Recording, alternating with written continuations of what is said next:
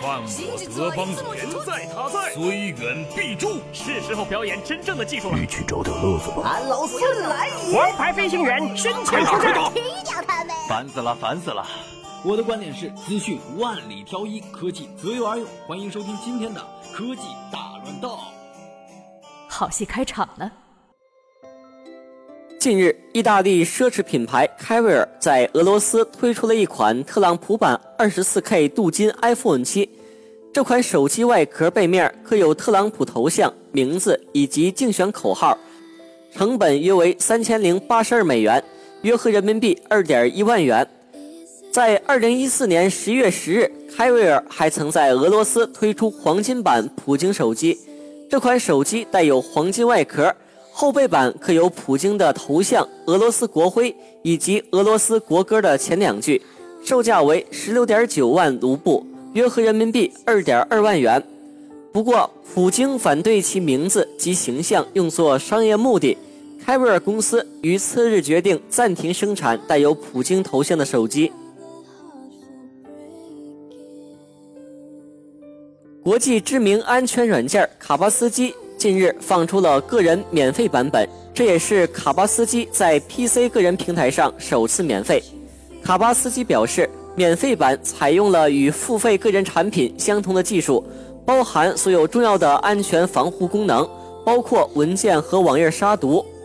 由于保留主动功能的同时去掉了一些附加特性，卡巴斯基免费版软件体积更小，运行速度更快。而且能与其他杀毒软件配合使用，不会产生任何冲突。免费是一件好事儿，不过现在看来，卡巴斯基来的有点太晚了。昨天晚上，vivo 在北京水立方召开发布会，正式发布了首款双曲面屏手机 X Player 六。X Player 六采用了5.5寸 AMOLED 的 2K 屏，搭载骁龙820处理器。六 GB 内存，一百二十八 GB 存储，内置 ES 九零三八加 OPA 幺六二二音乐芯片，配备四千零八十毫安电池。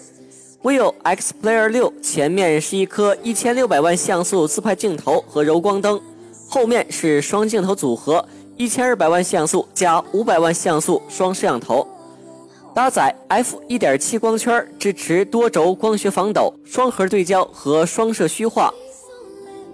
据了解，vivo 将于十二月十二日开售，定价为四千四百九十八元。